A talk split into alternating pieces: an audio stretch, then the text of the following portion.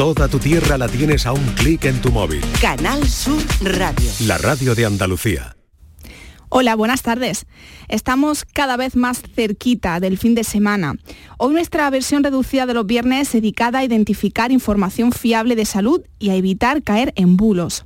La actual tendencia de acudir a redes sociales para informarnos aumenta las probabilidades de acceder a informaciones que no siempre están contrastadas o son verídicas. Desde este espacio queremos dar recomendaciones para combatir y reducir el efecto de este tipo de desinformaciones. Hoy por tu salud, desmonta bulos. Por tu salud en Canal Sur Radio con Patricia Torres.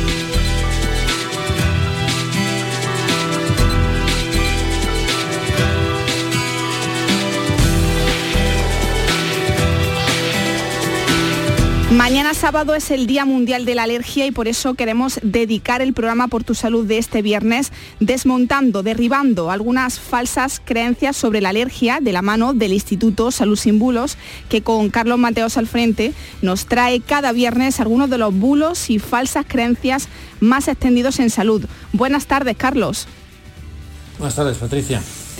En primer lugar, ¿qué mitos más comunes existen sobre la alergia?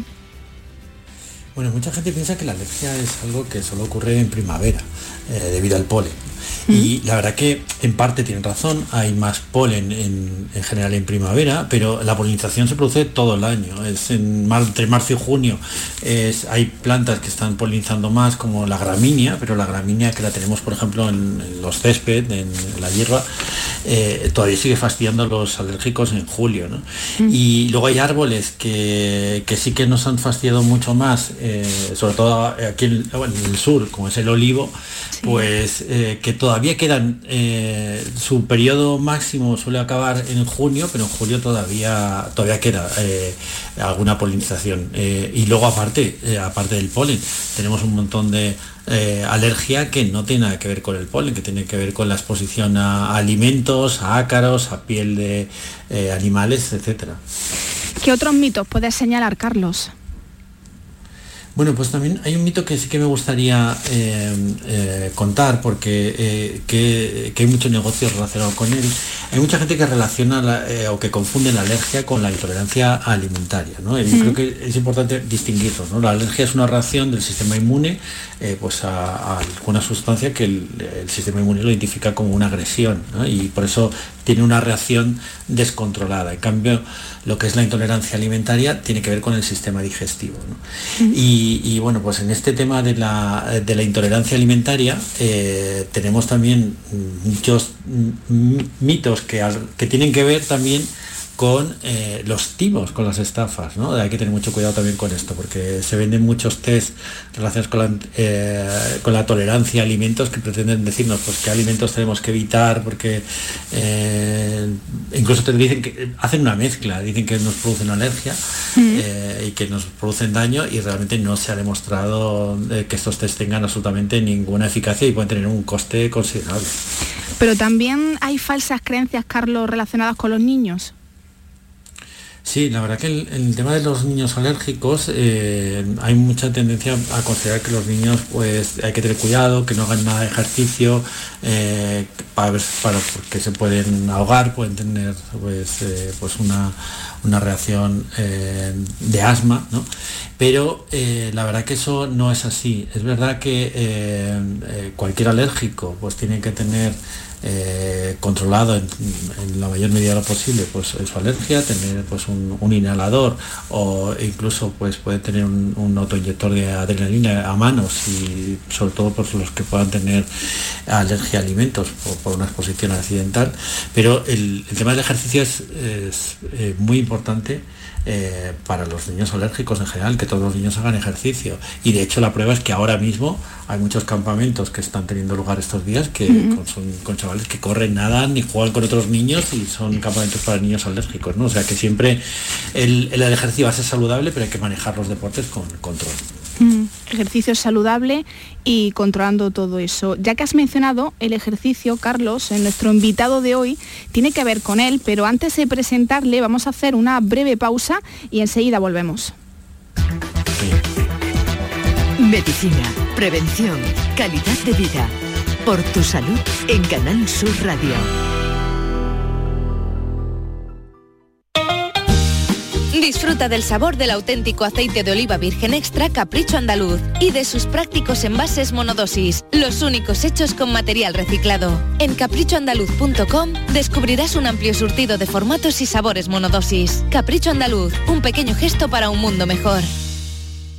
Aquadeus, ahora más cerca de ti, procedente del manantial Sierra Nevada, un agua excepcional en sabor, de mineralización débil que nace en tu región. Aquadeus Sierra Nevada es ideal para hidratar a toda la familia y no olvides tirar tu botella al contenedor amarillo. Aquadeus, fuente de vida, ahora también en Andalucía. Está en nuestras manos proteger aquello que estaba con nuestros pies, la tierra, los árboles, la flora, la fauna, la vida. Cuidar del entorno natural de Andalucía es tarea de todos, porque tu responsabilidad ayuda a evitar incendios, porque nuestro compromiso es velar por tu seguridad. Contra los incendios, este verano, protege Andalucía. Junta de Andalucía. Andalucía te espera para que la disfrutes. Clima, cultura, un patrimonio enorme y riquísimo, paisajes, con unos profesionales del turismo de referencia y una gastronomía que enamora. Tú eliges. Destino Andalucía. Los viernes desde las seis y media de la tarde en Canal Sur Radio. Más Andalucía, más Canal Sur Radio. Tu verano en Canal Sur, la radio de Andalucía. Sofalandia. Nueva apertura en Alcalá de Guadaira. Gran variedad en sofás, colchones y muebles. Sí, sí, Sofalandia. Y ahora, con la compra de tu colchón Flex, te regalamos base tapizada o almohada Flex. Además, llévate tu cheslón extensible de carro con un 40% por solo 699 euros. Estamos en Avenida Príncipe de Asturias 8M, Alcalá de Guadaira. Sofalandia. Escucha bien lo que te voy a decir. Alégrate, ya no te vas a arrepentir. Yo te voy a ayudar a que puedas ahorrar nuestro petróleo. Ese sol y no lo pueden apagar. Placas fotovoltaicas Dimarsa. Infórmate en el 955 12 13 12 o en dimarsa.es. Si necesitas recuperarte de una operación de cadera, rodilla o cualquier otro proceso médico, en Vallesol podemos ayudarte.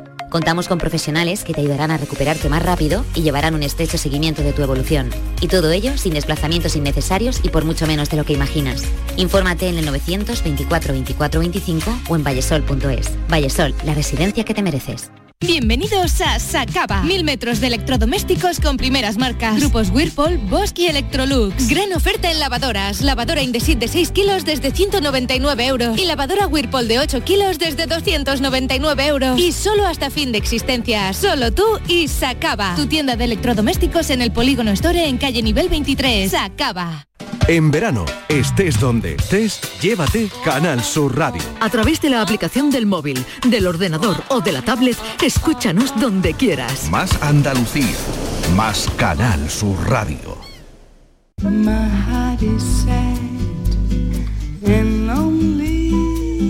Canal Sur Radio te cuida. Por tu salud con Patricia Torres.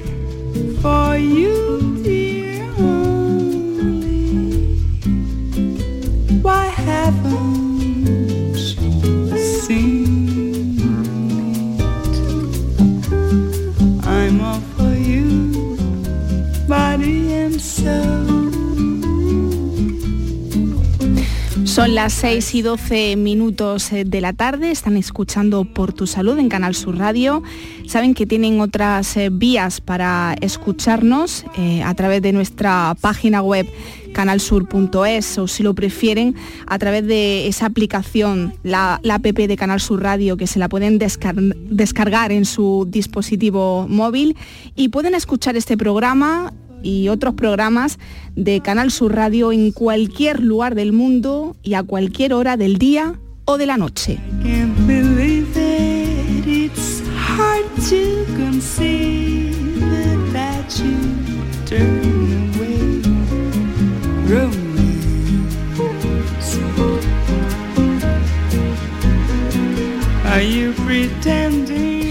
Antes de la publicidad conversaba con Carlos Mateos, eh, coordinador del Instituto Salud Sin Bulos, del ejercicio.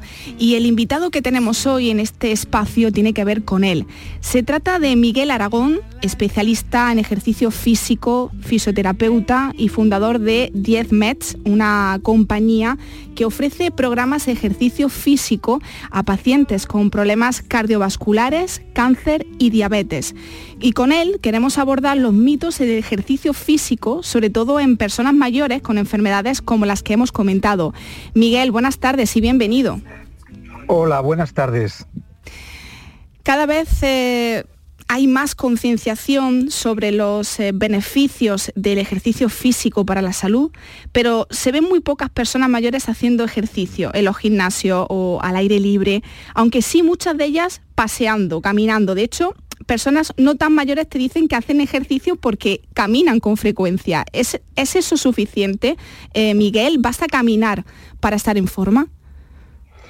Vamos a ver, caminar es, es una opción buenísima de, ejercicio, pero eh, lo que tenemos que ver a día de hoy, eh, que el ejercicio físico es como un fármaco. Y entonces, eh, si hacemos esa, esta extrapolación, sabemos que un fármaco hay que dosificarlo dependiendo de la persona a la que se lo damos. No es lo mismo darle paracetamol a un niño pequeño que dárselo a una persona adulta. ¿no? Pues el ejercicio viene siendo lo mismo. Hay que, hay que adecuarlo a la clínica y a las características del paciente. Por lo tanto, caminar como una recomendación general podríamos decir que no es suficiente, porque va a haber personas que no van a mejorar y que al revés, eh, a medida que pasa el tiempo, en cuanto cumplimos los 30 años, todas nuestras cualidades físicas eh, disminuyen, nuestra capacidad física disminuye y lo importante es mantenerla, mantenerla en un nivel adecuado. Y para ello a veces caminar, sobre todo gente, gente joven o incluso gente muy mayor con muy buena capacidad, pues no va a ser suficiente para eso, va a, ser, eh, va a ser bueno porque hay que distinguir lo que es hacer ejercicio, yo le llamo entrenamiento, de gastar calorías, de ser una persona activa, dinámica, y para eso el caminar nos viene bien a cualquier persona y a todas las edades. Pero para mantener nuestra capacidad física, que es un elemento pronóstico muy importante para no enfermar, o si estamos enfermos, para no empeorar, el caminar en principio no sería suficiente para todo. Un reciente estudio publicado en American Journal of Cardiology encontró que un mejor fitness cardiorrespiratorio se asocia con una mejor supervivencia. Eh, los pacientes de más de, de 80 años con alto nivel de condición física tenían una supervivencia comparable o incluso mejor que los pacientes de 60 que no se cuidan. Esta capacidad se mide en METS, una unidad a la que ustedes deben su nombre. ¿Qué significa 10 METS? Bueno, realmente eh, METS es, es, un, es, un, dato de índice de, de, metabólico, ¿vale? No voy a meter técnicamente porque quizás así ahora mismo yo creo que los que están escuchando el tema técnico fisiológico sí. no es demasiado interesante. Lo, lo, voy a llevar un poquito más a la, a la práctica. Le, eh, la capacidad de una persona pues se puede medir en METS, ¿no? Realmente en el ámbito deportivo, a lo mejor la gente que esté escuchando le conoce más lo que es el volumen de oxígeno, ¿vale? Pero a nivel de salud la palabra METS eh, tiene una interrelación entre ambas cosas y es más conocido. Dependiendo de la edad y del sexo, debemos mantener una capacidad en METS eh, pues para exactamente eso, lo que ha dicho este estudio y que está hoy en día muy evidenciado, que tener una buena capacidad funcional o adecuada pues va a permitir que me muera más tarde, o sea, que me muera a mi edad, porque todos tenemos una edad de, de, de de fallecimiento, ¿no? Lo que no, lo que no vamos a hacer es lo que se conoce como años de pérdida de años de vida. Y para eso es es mantener una buena capacidad funcional. Y aparte, ya no solo es en, cuestión de mortalidad, sino que cuanta mejor capacidad funcional tenemos, menos probabilidad de, tener una enfermedad crónica, de todos conocidos, sea cardiovascular, oncológica, metabólica, que son las, las, las más prevalentes. Por lo tanto, esto de los METs hace referencia a que tenemos que tener una capacidad física adecuada el dato que dabas ahora de una persona de 80 años que está igual o mejor que una de 60 se mm. debe, que como decía en la anterior pregunta, ¿no? Mm. que eh, aparte de que tenemos 30, 40 años, nuestra capacidad funcional eh, puede bajar en 10 años, en una década, un 10%. Si yo me mantengo activo eh, y me mantengo físicamente bien, baja un 1%. Entonces, con estos datos que acabo de entender, hoy perdón, que acabo de explicar, podemos entender bien pues, lo que acaba de decir el American College, es decir, que una persona de 80 años tiene una capacidad eh, igual que la de una 60, porque se ha mantenido activo, ha sido una persona físicamente que se ha movido, y entonces está como una persona de 60 años. Y eso lo podemos ver, pues en, en, eh, seguro que las personas que nos están escuchando en nuestro entorno, ¿no? Gente de 80 años que es envidiable su capacidad física, su calidad de vida y cómo disfruta de la vida, que es lo más importante. Carlos, eh, no sé si quiere... Sí, si sí. Quiere... ¿Qué tal, Beatriz? Sí, Miguel, quería preguntarte, eh, eh, ustedes proponen que se pueda realizar ejercicio desde casa en pacientes con enfermedades cardiovasculares, cáncer o diabetes, pero ¿en qué consisten estos ejercicios y qué ventajas tienen con otros ejercicios, como correr o nadar, que además son los que más se suelen recomendar en las consultas? Sí, es que exactamente es lo que nosotros est- estamos intentando eh, hacer. Vamos a ver, eh, lo que nosotros hemos propuesto, llevamos muchos años en esto, es una opción, ¿vale? Nosotros que no, no estamos recomendando algo diferente. O sea, los médicos re- recomiendan una prescripción que cada patología eh, está determinada como un fármaco, como decía antes. Nosotros lo único que estamos haciendo es que esa recomendación, esa, dosificación de ejercicio, nosotros lo llevamos al ámbito digital. Pero no estamos haciendo nada diferente a lo que se puede hacer eh, comúnmente. Sencillamente es una opción. Lo importante de todo lo que hemos ido hablando hasta este momento, Carlos, es que la gente tiene que hacer ejercicio. Esto es indiscutible. ¿vale? Entonces a la gente hay que darle opciones. ¿Opciones para qué? Pues para que lo cumpla. Eh, puede ser un gimnasio, puede ser una asociación, puede ser en tu centro de salud, puede ser un hospital, donde sea. Es, claro que la, enfermedad crónica y sobre todo a lo, que nosotros estamos enfocados, eh, los pacientes cardiovasculares, oncológicos y metabólicos, es imposible que el sistema sanitario mantenga el ejercicio supervisado crónicamente a todos estos pacientes. Es totalmente inviable va a ser inviable siempre. Entonces, ¿qué tenemos que aportar a los pacientes? Opciones. Eh, pues una opción presencial, ¿eh? Una- en distintos lugares, podemos hacer esto con un, con un experto que nos acompañe, o hay gente que le gusta o quiere hacer la opción de hacerlo en casa, que es lo que se llama home, ¿vale? O digo términos ingleses porque es lo que está evidenciado, ¿no? Community. Community es que yo vaya a mi gimnasio, vaya a mi asociación, eh, vaya eh, a donde sea y yo tenga en mi teléfono mi prescripción de ejercicio. Y concretamente nosotros lo que abogamos mucho es que alguien te esté acompañando, porque el problema del ejercicio, a día de hoy nadie, no, no tiene la más mínima controversia de la positividad del ejercicio en el ámbito de la salud. El problema es la adherencia, a la gente le cuesta mucho hacer ejercicio, el ejercicio cuesta, no es tan fácil como tomar una pastilla, de lo que a veces incluso no tenemos adherencia también. Entonces lo que tenemos que proponer, las instituciones lo que tienen que proponer son opciones a los pacientes. Hay gente que le encanta estar en su casa, hace el ejercicio escuchando música, viendo un partido de fútbol, viendo el telediario, hay otros que quieren ir a un gimnasio, hay otros que tienen una asociación en su localidad, en el ámbito rural, que tienen ahí a sus vecinos donde pueden hacerlo. Lo que pasa que a lo mejor él, por su patología debe hacer un ejercicio muy concreto y está al lado de alguien que hace otro ejercicio más de, eh, de recomendación general y él hace su prescripción, que la tiene pues eh, marcada en su teléfono y adecuada e individualizada a sus características clínicas. Y siempre partiendo de la prescripción del médico. O sea, el médico es el que prescribe el ejercicio y después habrá un experto que se lo programe. La programación no solo es la dosificación, sino es el quid de la cuestión es que la persona le guste, eh, nos acerquemos a sus intereses, nos acerquemos a su situación vital, a su situación de ánimo y que lo adecuemos a estas características. Es la búsqueda del éxito y un poquito la idea que nosotros estamos proponiendo, repito, no como algo diferente, sino, no, no, es una opción a esa recomendación clínica que le va a dar su médico. Pero también, Miguel, eh, hay que tener en cuenta la, la temperatura a la hora de realizar ejercicios, sobre todo en, en plena hora de, cal- de ola de calor y, y en los mayores, o si se tiene una enfermedad. Es así, ¿no? Bueno, eso creo que eh, no se puede tener ni la menor duda y toda persona que esté escuchando tiene que tener porque puede ser importante, sobre todo en ciertas patologías, ¿eh? con, con- con ciertas medicaciones. ¿eh? Eh, los diabéticos, las personas incluso con obesidad sin medicación, gente que esté con diuréticos, antihipertensivos, son gente que tiene que tener mucho, mucho cuidado, sobre todo en, en- en estos momentos. ¿no? Hay días que a lo mejor la temperatura es tal que es mejor hacer, dejarlo para mañana. Cuando hablamos de temperatura, siempre miramos el termómetro, pero no debemos olvidar la humedad. Esto es eh, súper importante. Debe ir parejo. Puede ser una temperatura alta, una, una humedad por debajo del 65% y que yo pueda hacer ejercicio, bueno, pues medianamente bien a una hora determinada, primeras horas, últimas horas. Pero cuidado cuando mezclamos la humedad.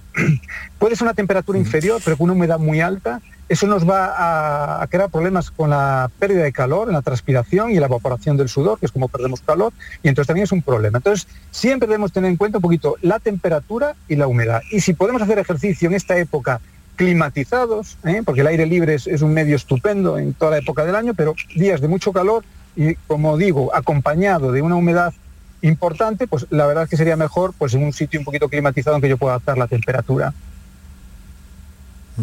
¿Y por qué tienen que estar supervisados los ejercicios para estas personas con enfermedades como el cáncer, la diabetes y los trastornos car- cardiovasculares? Porque tiene que haber una supervisión eh, médica y luego de, pues, de, un experto en ejercicio. Mm, Vamos yo aquí pondría la palabra seguimiento, ¿vale? Y alguien que te acompañe. Vamos a ver, la supervisión está determinada en ciertos pacientes que están estratificados de alto riesgo. ¿no? Esos pacientes durante un tiempo sería adecuado que estuvieran haciendo ejercicio incluso en presencia de un médico. ¿Vale? Y con expertos en ejercicio y yo lo metería mucho en el ámbito sanitario. Pero son mínimos este tipo de pacientes. ¿eh? Supervisado, yo digo que tengas un- una persona a tu lado continuamente. Entonces, la idea es que sí que alguien te programe ese ejercicio, sí que alguien te forme en, lo que, cómo hacerlo de manera segura, conocer tu sintomatología, conocerte a ti mismo, conocer la intensidad con la que tienes que hacer, y eso alguien te lo tiene que marcar. Que hay la posibilidad de que tengas una persona, lo que hoy se conoce como un entrenador personal, que esté contigo a tu lado continuamente, ideal. Pero bueno, a veces no tenemos acceso a eso, ya sea porque no lo hay o porque en mi localidad no lo hay o porque económicamente no se puede. Entonces hay que buscar aspectos como mm, que lo planteamos nosotros en nuestra plataforma, es decir, híbrido. Es decir, un día estoy supervisado y otros días lo hago yo solo. Repito, la mayor parte de los pacientes con una enfermedad cardiológica, oncológica o, o personas con enfermedad eh, metabólica y fundamentalmente la diabetes, son personas que tienen un riesgo mínimo en el ejercicio físico, o sea, es mínimo, o sea, eso hay que desmitificar el ejercicio, estamos siempre con noticias de gente que hace ejercicio altísima intensidad, con volúmenes altísimos y que, tiene un evento. Bueno, pues personas que hacen ejercicio, el recomendado con el médico, es muy difícil estadísticamente que pase algo, pero aún así, si una persona me, me ayuda, me dice cómo tengo que hacerlo, ¿eh?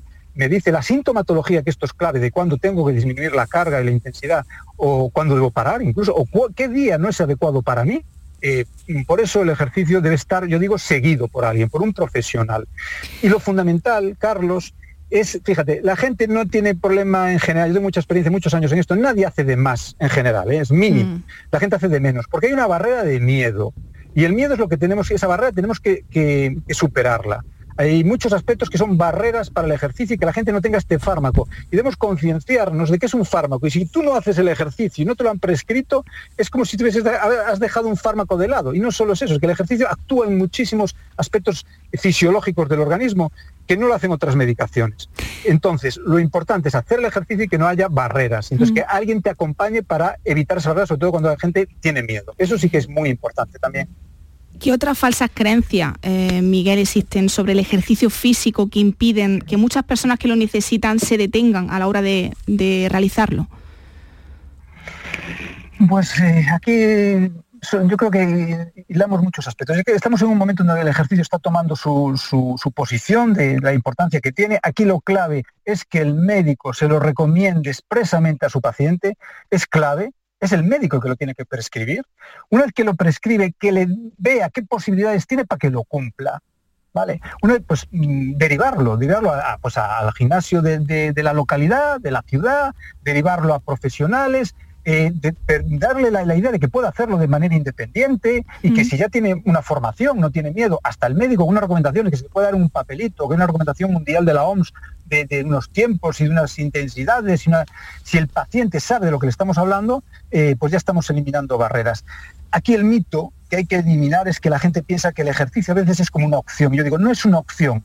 Esto es igual que un fármaco, una intervención. Si te están diciendo que una intervención es fundamental para eh, tener una probabilidad de muerte del 30%, creo que no lo dudas, o una medicación. Pues el ejercicio, dabais datos al inicio, el ejercicio reduce mortalidad, estamos hablando de un 50%. O que tú tengas un nuevo evento en tu patología, un nuevo evento oncológico, un nuevo evento cardiovascular. Estadísticamente es demoledor. Por eso yo digo, no hay controversia, esto no lo discute nadie. Yo creo que cualquiera del ámbito médico que esté escuchando esto es que no, no se discute. El ejercicio hoy no tiene controversia, que hay que hacerlo adecuadamente, prescrito por un médico y si no sé, eh, no tengo experiencia, no, no, no sé estos, estos datos que me ha dicho el médico, tiene usted que hacer ejercicio moderado, puedo hacer 75 de vigoroso. Si esto no lo entiendo y no conozco la, la sintomatología de mi cuerpo, de cuándo tengo que tener cuidado, tengo que buscar un profesional. Y yo creo que estas son las barreras de- que, que tenemos a día de hoy. Si la gente supiese claramente de lo que se está perdiendo por no cumplir con una pauta de ejercicio, creo que nadie dejaría de lado hacerlo. Hoy hemos querido acercarnos... también los médicos. Ay, perdón, Sí, eh, sí. Carlos, es que nos queda muy poquito tiempo, tenemos que, que despedir ya a, a Miguel Aragón, porque hoy hemos querido acercarnos a los mitos del ejercicio físico con Miguel Aragón, especialista en ejercicio físico, fisioterapeuta y fundador de 10 Mets. Eh, ha sido un placer, Miguel, eh, haberle tenido en el programa. Un saludo.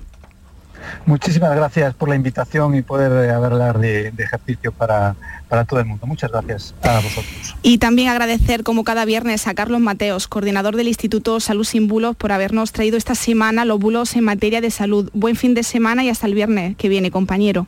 Hasta el viernes, muchas gracias.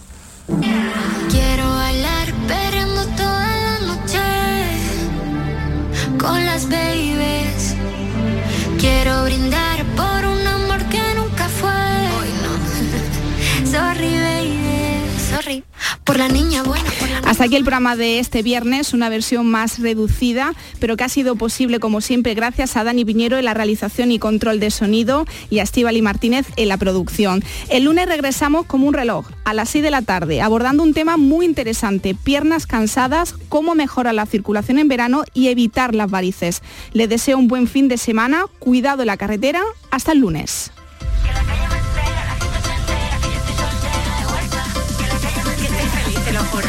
Porque la vida es buena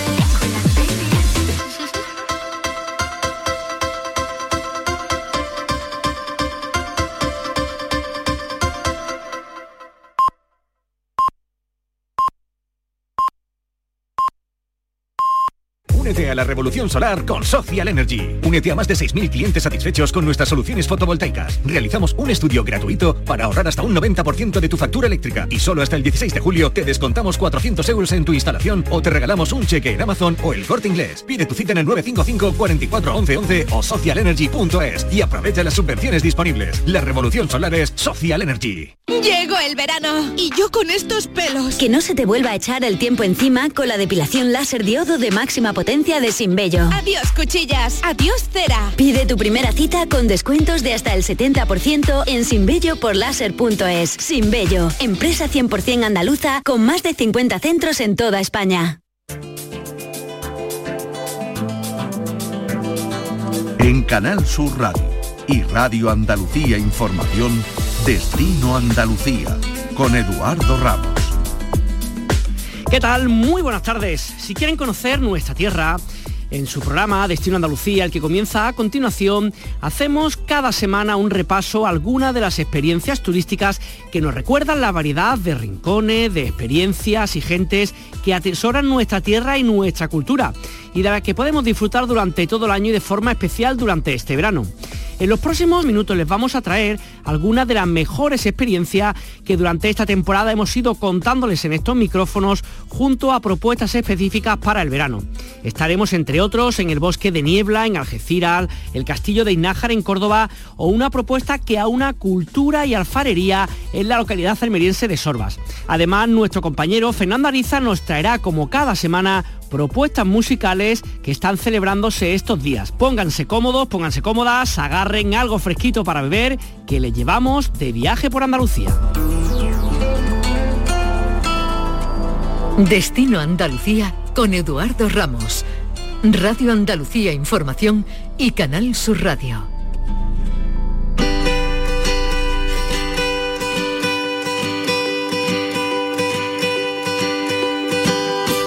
Húmedo y neblinoso durante mucha parte del año, el bosque de Niebla es un enclave natural único y de lo más particular en la provincia de Cádiz.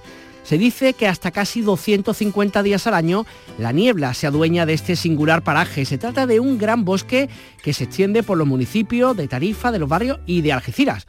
Una selva de tipo tropical donde se quedan las nubes que frenan la sierra y que la humedad es tan grande que hasta los quejíos se cubren de líquenes. Aprovechamos este tema para saludar a José Ángel Cadelo, que es técnico de turismo en el Ayuntamiento de Algeciras. José Ángel, ¿qué tal? Muy buenas. Hola, muy buenas, ¿qué tal? Gracias por estar con nosotros. Es un lugar realmente único en nuestra Andalucía, ¿no? Bueno, eh, yo diría más, es un lugar único en Europa. Es un- uno de esos bosques eh, relictos donde, donde que queda como eran los bosques en, en Europa en, en el terciario, en la época de los dinosaurios, y que se fueron, que fueron desapareciendo.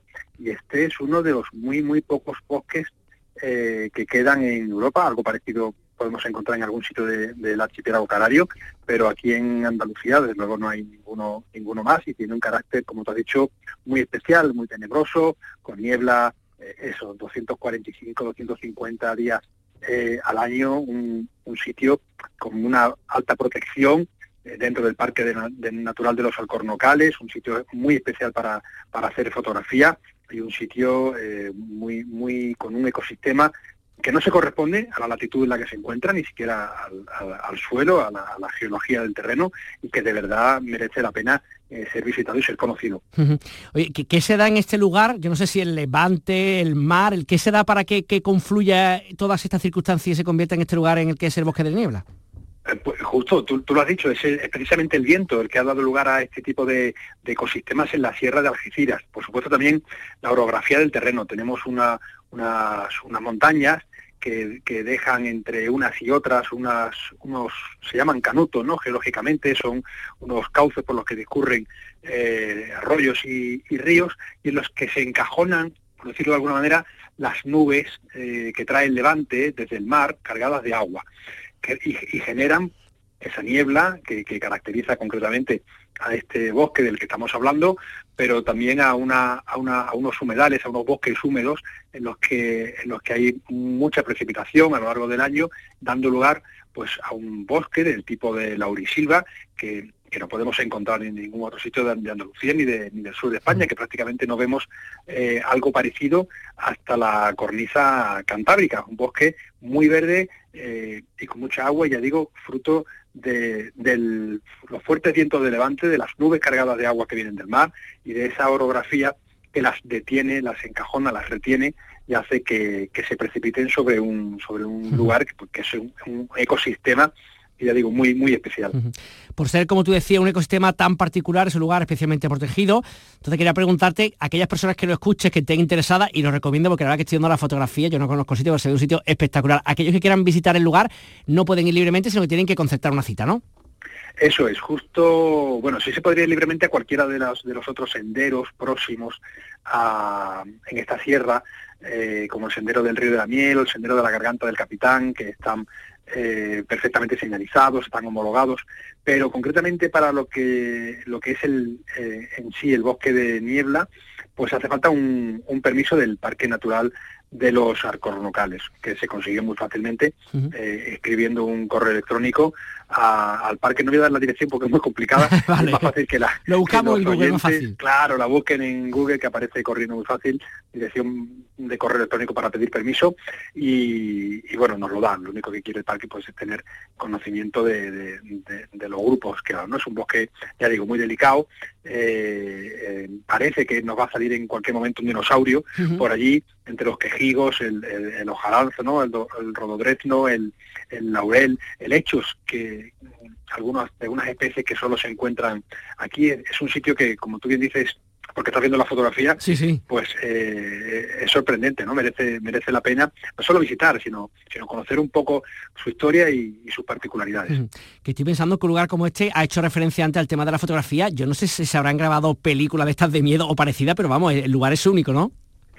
No sé yo si películas de miedo no tengo constancia, no me extrañaría. Lo que sí es verdad que ha habido reportajes documentales de naturaleza eh, pues de muy grandes eh, eh, empresas. Yo recuerdo la- a la BBC rodando aquí, sí, porque porque somos somos conscientes o son conscientes los, los especialistas, los, los biólogos en pues que este tipo de bosques son son, son muy escasos, ¿no? Y que y que apenas quedan ya y que representan un lugar eh, incomparable para conocer cómo era en la, en la era terciaria la naturaleza que, que poblaba toda, toda, todo el continente europeo. Has hecho referencia a este bosque de niebla del que estamos hablando, al- a- también a la ruta del río de la miel, la garganta del capitán. Son rutas complicadas para gente que esté muy preparada, no es necesario. ¿Cuánto tiempo se puede tardar en, en- en recorrer tranquilamente todo esto? Bueno, para llegar al bosque de niebla pues, es un sendero eh, circular en el que hay que caminar algo, es decir, no lo recomendaría yo a niños menores de 14 años ni a personas que tengan unas especial eh, dificultad para, para moverse, pero pero no, no es un, no es un eh, está, está escrito por la, por la Federación de Montañismo como de dificultad moderada, es decir, que es una cosa sobrellevable, ¿no? Y se, se hace en un día, pero es verdad que hay que estar varias horas entre la ida y la vuelta, pues caminando por, por trechos y, y senderos pues que no están eh, perfectamente eh, preparados para, para ello. Eh, hay otros alternativos, ¿no? Como, como te decía, en la misma zona. Desde todos se pueden tener una, una, una perspectiva fantástica, no solo de la montaña en sí, sino de- de- del estrecho de Gibraltar, porque, porque desde estos lugares pues hay unas fabulosas vistas sobre, sobre el estrecho, incluso sobre los montes de, de enfrente, de- del norte de África. Ten en cuenta que todo esto pertenece a la única reserva de la biosfera que tiene carácter intercontinental, es decir, que abarca territorios en Europa y en África. Es la única reserva intercontinental de la biosfera, de las eh, declaradas por Naciones Unidas, por la UNESCO concretamente, que existen en que existe en el mundo. Y mm, el río de la miel pues es un sendero, por ejemplo, igual que la garganta del capitán, muy fácilmente de alcanzar su punto de partida, al que se podría llegar incluso en autobús, si no se tiene coche propio, o caminando, porque también está muy cerca del núcleo urbano, y a partir de ahí, pues el del río de la miel, pues no sé a ojo, pero yo creo que en una hora y media se ha llegado a, a una de las ya pozas más importantes, ¿no? Que, que, que en sí misma ya es un espectáculo, y el de la garganta del capitán igual, ¿no? A lo mejor un poquito más, a lo mejor una hora, dos horas, eh, para llegar a la, a la propia garganta, ¿no? Donde hay pues una cascada, una, una caída de agua imponente y preciosa, eh, y donde disfrutar también pues de una vegetación, de una sombra, de un, de un microclima eh, extraordinario. Son lugares eh, preciosos que sí que están preparados para el acceso de todos los públicos. Eh, imaginamos que por las características del sitio, por lo que me estoy imaginando, casi que da igual visitarlo en cualquier época del año, quiero pensar, pero no sé si se recibe mayor número de turistas en algún momento de año específico o más o menos un goteo durante los 12 meses de- del año.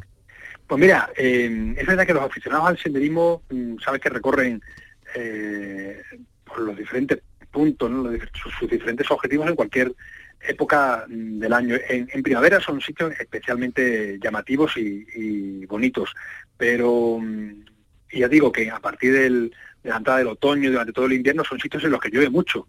Es decir, que cuando no, no está lloviendo en Algeciras, uno mira hacia las montañas de la Sierra de Algeciras, las montañas del Cobre, y uno ve que allí están las nubes encajonadas y se ve, y se, y se ve desde, desde se ve, se ve la precipitación. Es decir, que, que habría que ir preparado con botas para la humedad del, del terreno y con, y con chubasqueros para la lluvia, pero igualmente son en esos momentos sitios muy, muy bonitos para, para visitar y además donde hay incluso refugios ¿no? en los que poder detenerse para, para, para protegerse de la, de la lluvia. Eh, hombre, yo recomiendo primavera. En verano hace mucho calor incluso allí, no tanto como en otros puntos de, de nuestro entorno, pero, pero, pero hombre, caminar al principio, pues buena parte de la caminata hay que hacerla bajo el sol, entonces o se va uno bien preparado y lo hace en una hora muy temprana por la mañana para llegar justo cuando el sol empieza a apretar O lo sufres. Puede- claro, y, y la vuelta pues siempre la puede hacer uno mojado, ¿no? Que es lo que lo que solemos hacer a los, los que, los que nos gustan a los que nos gusta recorrer este tipo de senderos, ¿no? Ya tienes la oportunidad de venir pues, prácticamente eh, chorreando y con eso te aguanta una hora hasta que llegas al, al coche o, o- o al autobús para soportar el, el sol que te pueda pegar después, ¿no? José Ángel Cadelo, técnico de turismo del Ayuntamiento de Algeciras, muchísimas gracias por atender el micrófono de Canal Sur Radio Destino Andalucía. Un saludo. Muchas gracias, un saludo. Viaja con nosotros a tu destino. Destino Andalucía.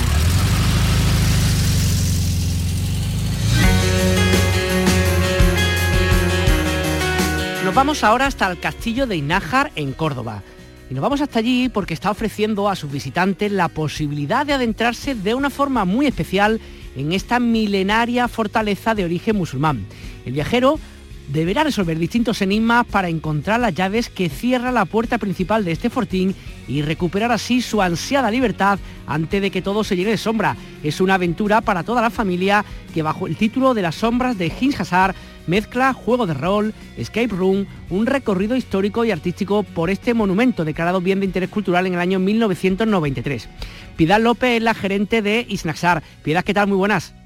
Buenas. Gracias por estar con nosotros. Oye, qué original, porque verdad que el tema de escape room, de digamos de actividades para salir de una habitación está muy interesante, pero hecho en un lugar como el Castillo de Inajar ya es como la guinda pastel, ¿no? Pues la verdad es que sí, es algo original, aunque es verdad que se está haciendo en otro tipo de monumentos, eh, pero aquí en Innájar es novedoso tanto el juego en sí como evidentemente que se haga dentro del, monumento emblema de- del pueblo. ¿Y cómo es? La gente llega, bueno, imagino que una vez que reserve, pasta con vosotros el tema, que ahora hablaremos de eso, pero ¿cómo es la actividad exactamente en sí? ¿Que- ¿En qué consiste?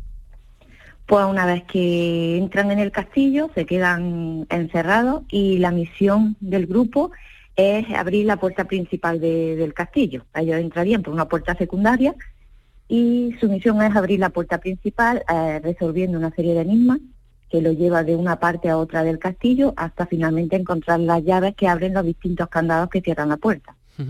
Y las pruebas, que son pruebas, preguntas, adivinanzas, qué tipo de cosas, sin desvelar nada, pero qué tipo de cosas son las que tiene que adivinar la gente que haga esta, esta actividad.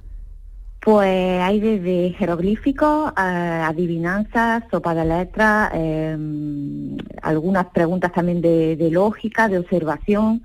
Entonces tienen que estar muy pendientes tanto del papel eh, que se van encontrando con, con el enigma, como de todo lo que hay dentro del castillo, porque todas las pruebas, todos los enigmas tienen que ver con algo que hay dentro del castillo. Así conocen también un poquito la historia de Innájar y del castillo. Qué interesante, ¿no? Otra forma, en vez de la, la típica forma que funciona muchas veces, ¿no? De alguien explicándote un poco las cosas, si tú la estás viviendo desde dentro y tienes que averiguar cosas por ti mismo, seguro que aprendes mucho más, ¿no? Pues sí, porque como te comentaba, todos los enigmas tienen que ver con algo, con alguna parte del castillo. Eh, entonces, claro, si haces la visita normal o incluso con la audioguía o con un guía, pues te van explicando, pero a lo mejor no te fijas en el detalle que con estas pruebas pues tienes que fijarte porque es que eso lo que te es eso lo que tienes que encontrar en la prueba. Entonces es algo que en la visita normal puede pasar desapercibido, pero que con el juego tienes que sí o sí encontrar ese detalle para poder seguir con el juego y continuar con la siguiente pista. Eh, este tipo de actividad se me ocurre que es mucho como para gente más joven y tal, pero también está pensado para familias, para niños con una edad determinada. Sí, de hecho el último que hicimos la semana pasada fue una familia, bueno, era un grupo de amigos que eran dos, dos familias, eh, nos reservaron el, el día y, y desde niños que de 10 años hasta mayores que tendrían 40, casi 50 años, eh, como te digo, en familia, pues estuvieron prácticamente la hora, hora y media, porque todavía nadie lo ha conseguido hacer en una hora. Madre mía. Em, pues jugando, divirtiéndose, corriendo eh, y conociendo lo que es el, el castillo. Que estoy viendo un poco la información que habéis también hecho pública, que, que los jugadores tendrán que enfrentarse a distintos enigmas, algunos de ellos centrados en versos de Rafael Alberti, ¿no? Sí, sí, de hecho una, la torre del homenaje de- del castillo eh, tiene un rinconcito dedicado a Rafael Alberti porque le dedicó un, un poema a esta torre, entonces sí tienen que, una de las pruebas mm, va sobre ese tema para, ya te digo, conocer ese rinconcito, tienen que ir sí o sí, tienen que llegar hasta la torre y, y ver que está Rafael Alberti y por qué está ahí el rinconcito dedicado a Rafael Alberti. Que imagino también, oye, que aquellos que le apetezca ir al castillo de, de Inájar sin hacer actividad también pueden hacerlo, que tampoco hay que asustar a la gente, ¿no? O sea, que puede ir No, cada no, uno no, como no, quiera, cada uno como quiera, ¿no? Sí, sí, sí, el castillo tiene un horario de apertura de martes a domingo, se abre todos los días en horario de mañana y algunos días de tarde y se puede hacer una visita normal. Eh, dentro de la entrada pues llevan un código QR con una ruta audioguiada que, mm, desde el comienzo hasta el final del castillo pues le va explicando un poquito de historia, de la construcción en sí, de personajes de la época. Eh, hay un juego de voces dentro de la audioguía con, como te he comentado, personajes de la época, leyendo textos. Es una ruta que no se hace aburrida, es amena y de hecho el skate room surgió a partir de la presentación de esta audioguía. Qué bien, qué bien. Eh, el día que se presentó la audioguía hicimos un pequeño juego, porque a mí me parecía un poco a lo mejor aburrido hacer solo la presentación de la audioguía y quise meterle un pequeño juego que le gustó a la gente y a partir de ahí pues surgió complicarlo un poquito para llegar al. Ujú. Oye, de, de todas las cosas que habrá un montón de cosas interesantes en este castillo, eh, Piedad, cuéntanos algún rincón por lo que sea, por la historia que tiene, por lo que supone desde el punto de vista arquitectónico o cultural, que, que te llame la atención o que sea como digno de, de- de observar cuando uno vaya. Bueno, pues como te comentaba, la torre, que es la parte más alta del castillo y de donde se tienen unas vistas pues impresionantes de todos los alrededores. Eh, sobre todo al atardecer, los días que abrimos por la tarde, pues se vende muy bien el atardecer porque se ve eh, tanto si está nublado como si está raso, eh, una imagen impresionante. De, ves como el sol se va ocultando por el embalse, entonces tiene una vista impresionante, eso para los mayores les gusta mucho, pero a los niños lo que les atrae es la recreación de, un, de una mazmorra pequeñita, eh, pero a los niños les llama mucho la atención eso, bajar una escalera, una trampilla y llegar a una mazmorra que está casi todo a oscura. Eh, entonces los niños sienten más atracción por, por la oscuridad y los mayores pues por la, las vistas desde, desde la almena. Ujú. Pues nada, eh, de- desde esta esquinita de la Sierra de la Subbética Cordobesa le hemos llevado para contarle este precioso proyecto de Isnasar y de poder visitar y conocer el castillo de Isnájar, pues desde otro punto de vista. Piedad López, gerente de Isnasar, muchas gracias por estar con nosotros, un saludo y muy buenas, muy buenas tardes. Gracias a vosotros. Como cada semana, nuestro compañero Fernando Ariza, director del programa local de ensayo que se emite en nuestra emisora hermana en Canal Fiesta Radio, nos trae propuestas musicales que podemos disfrutar estos días en toda nuestra tierra. Vamos a ello, Fernando. Hola Edu, del 7 al 9 de julio se va a celebrar en Rute, en Córdoba, una nueva edición del Festival Arte Samba. Como siempre va a haber conciertos y talleres en diferentes disciplinas con la principal novedad de este año, de que los talleres se celebran en la zona de la piscina. La ubicación de los conciertos será en el Teatro al Aire Libre Alcalde Pedro Flores, rodeado de arbolitos. Y recordamos que todos los participantes en Arte Samba tienen acceso al pabellón municipal para pernoctar allí las noches del 7 y del 8 de julio durante el festival. En cuanto a lo musical, que es lo que más nos atañe, los cabezas de cartel son Escorzo, muy vinculados a este evento porque ya participaron en su primera edición en 2019. Esta es una de sus últimas canciones que mezclan cumbia con electrónica, con ragamuffin y psicodelia. que te quiero.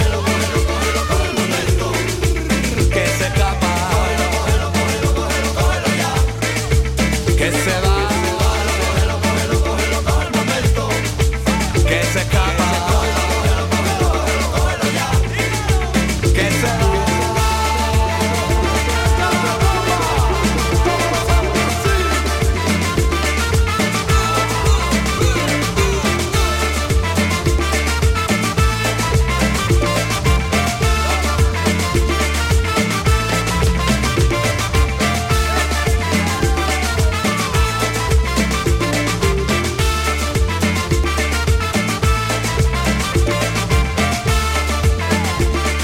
Destino Andalucía con Eduardo Ramos. Les hablamos ahora de una alfarería tradicional y familiar que continúa con el legado heredado de sus antecesores, modelando la arcilla de la misma forma que lo hacían nuestros antepasados.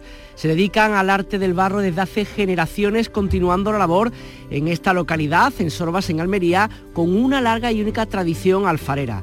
Un taller artesano que ha obtenido la distinción por la Junta de Andalucía, reconocido como punto de interés artesanal y con un catálogo de artículos más que sugerentes. José Miguel García es el responsable de esta alfarería. José Miguel, ¿qué tal? Muy buenas tardes. Hola, buenas tardes. Gracias por estar con nosotros y por atendernos. Lo primero, ¿qué, qué productos o qué, cuáles son los materiales eh, que la gente puede asomarse a mirar y a comprar ahí en vuestra alfarería? Bueno, aquí hacemos tanto tradicional como lo que se ha hecho toda la vida, como la que es la, la, la olla, la cazuela, como el lebrillo, todo lo, lo que antes se usaba y, y hemos eh, seguido adelante con, con ello.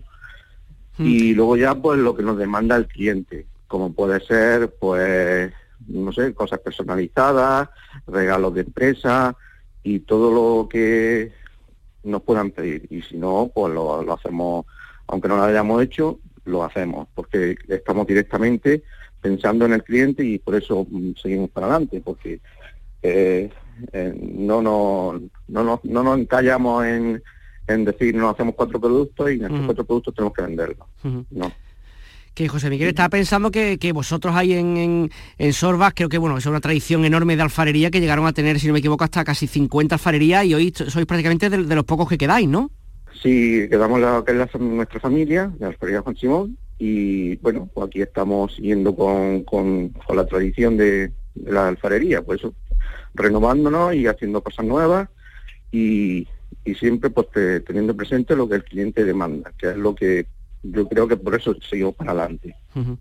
¿Y qué ha pasado? ¿Que han cambiado los hábitos? ¿Que ya no consumimos tanto barro, digamos, tanto los objetos que hacéis? ¿O qué ha pasado un poco para que, para que mm, digamos, de todos los que erais quedéis solamente vosotros? Bueno, yo eh, lo que más bien pasó, pasó bueno, tanto de haber tanta alfarería, fue mm, bastante, mm, lo que más problema hubo fue el plástico. Al venir el plástico, pues entonces, claro, mm, bajó mucho lo que es la alfarería, porque antes no existíamos que lo que era el todo para eh, lo que es tinaja y cosas así, pues era todo, todo era barro, pues mayoritariamente, barro o, o cobre o cosas, de lo que se, se hacía, pero el plástico fue lo que ya bajó un poco ya la, la alfarería. Y luego también la- hubo también unos años apretados que la gente se fue a Barcelona, la emigración a Barcelona y a Alemania. Y luego ya pues vinieron ya con, con edad de jubilación. Oye, en vuestro caso, mm, como decíamos antes, ¿no? La Junta de Andalucía os ha reconocido como punto de interés artesanal. También digamos que, que es un lugar donde la gente puede ir a visitaros, además de para comprar, su- por supuesto, para charlar con vosotros, para incluso hacer talleres, o sea que es un lugar abierto para la ciudadanía, ¿no? Sí, nuestro taller está abierto al público. Aquí, pues, puede, nosotros tenemos lo que es la, la exposición y lo que es la donde trabajamos, todo, todo unido, y entonces, pues, bueno, nos pueden también eh, decir alguna duda que tengan, cualquier cosa sobre sobre la alfarería, sobre el barro, sobre lo que, lo que sea. Nosotros estamos aquí dispuestos a todo, a- bueno, al, al cliente. Y luego, pues, también hacemos lo que es cursos, o más bien talleres. Nosotros hacemos talleres, pues, a- bueno, aquí hay muchos ingleses por aquí por alrededor, y hacemos talleres ingleses, bueno, ingleses o quien sea. Y luego también, eh, por parte del ayuntamiento, también hacemos lo que es talleres a, a personas jóvenes. A, bueno, personas jóvenes o quien se apunte lo que es a, aquí a la escuela cultural. Que además estaba pensando un- una tierra tan tan turística, ¿no? Como es Almería en distintos en distintos momentos del año y en distintas partes de la misma. También imagino que habrá mucha gente que podrá pasarse, no sé, estoy pensando a lo mejor el tema de los cruceros, gente que llegue a los cruceros que pueda visitar o gente que vaya mm, con su coche, con sus medios para, para conocer un poco la provincia, poder visitaros allí, ¿no? Sí, nosotros de hecho estamos eh, también en, eh, integrados también en lo que es la ruta de, de los cruceros que lleguen a Almería y bueno, que, que es la ruta que van hacia Mojaca y entonces también se paran aquí y podemos, eh, bueno, hacer una demostración y también pues ven todo la- lo que hacemos. Y luego pues también Sorbas está en, en un enclave muy, muy cercano a todo, porque le tenemos Almería a, a media hora, Mojaca o toda la costa de Vera, Mojaca, Carrucha, también está a 20 minutos, Granada lo tenemos a una hora y cuarto, y es que está en un sitio muy privilegiado. Y entonces, pues eso, que, que bueno, con las redes sociales, con todo, estamos siempre en la alfarería y entonces cualquiera que busque por una alfarería también salimos nosotros. Y saben que, que estamos entre en mitad de camino de, De muchos sitios, ¿no? y- sí. Oye, José Miguel, que estoy pensando que aquellos que nos estén escuchando de pronto para este fin de semana, para el que viene, o para cualquier momento de- del año que se plantee dar una escapada por allí, ¿qué se puede hacer? Además de visitar a vosotros en Sorba, ¿qué más cosas podemos hacer en el municipio o cerca del municipio? ¿Qué, qué le propone a la gente, tú que eres de ahí de- del terreno, poder hacer mientras están por allí? Bueno, pues Sorbas tiene también su atractivo, bueno, Sorbas y su comarca. Por ejemplo, aquí tenemos lo que es Sorbas se conoce como la cuenca chica, es porque está eh, elevado en un en una, en una hoz de- del río. Y entonces pues todas tenemos las casas colgantes. Y entonces pues tiene también su atractivo. Tenemos también por lo que es eh, lo que es la casa del duque de Alba, como se conoce, el Martel de Escarpio, la iglesia. También tenemos una zona, eh, bueno, o, o- sí, lo que es el car en yeso de Sorba, que es pues una un- es único, porque también por sus cavidades que tiene de, de cuevas, aquí se conocen por las cuevas de Sorba, que se pueden visitar, son cuevas que- con que hay un grupo de, de espeólogos que te enseñan también las cuevas que bueno, hay diferentes niveles, uno más básico y bueno, depende de lo que el cliente quiera, pueden visitar también las cuevas de, de estalactitas, estalagmitas en el yeso. Qué bien. Pues la verdad Sí, es que es, es un plan estupendo, conocer otras tierras que muchas veces siempre cuando visitamos Andalucía solemos ir a los mismos sitios y Andalucía es muy diversa, lugares tan maravillosos como el que nos estás contando José Miguel, con el trabajo que hace desde hace décadas y décadas y también un poco conocer todo, todo el entorno. Pues José Miguel García, responsable de la alfarería Juan Simón, muchísimas gracias por estar con nosotros en Destino Andalucía y muchísima suerte para el futuro. Igualmente, muchas gracias. Y para rematar nuestro paseo por el arte samba de Rute, días, recuerdo, 7, 8 y 9 de julio, y después de escuchar a Escorzo y a Lidia India El Atexio, rematamos con El José, un proyecto musical que nace en el barrio del Albaicín, en Granada, en el año 2015, y que, aunque su nombre suena solista, realmente es una banda, un quinteto, que cautiva siempre en directo por sus sonidos eclécticos y su esencia bohemia. En esta canción dicen que ese acento de Granada no vende nada. Hasta aquí Destino Andalucía, disfruten del fin de semana, les esperamos como siempre en Canal Sur Radio para seguir conociendo nuestra tierra. Que tengan muy buena tarde. Y yo, tienes que escucharlo. No sé qué tiene primo, pero tiene algo que te se engancha, que te embeleza, que no te lo puede quitar de la cabeza. No es que tenga la mejor voz del planeta, puede que tampoco la de esta placeta,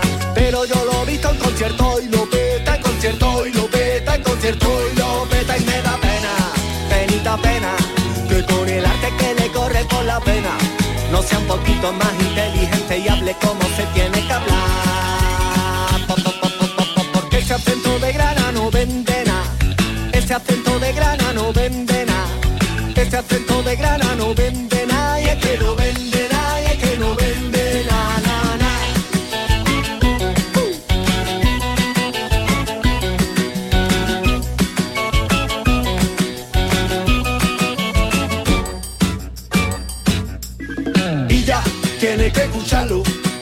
Qué tiene prima, pero tiene algo. Habrá mejores, no digo que no, pero este nota lo hace con el corazón. No es que el niño cante como Rosalía, puede incluso que cante mejor mi tía, pero yo lo he visto en concierto y la lía en concierto y la lía. Canal Sur Radio.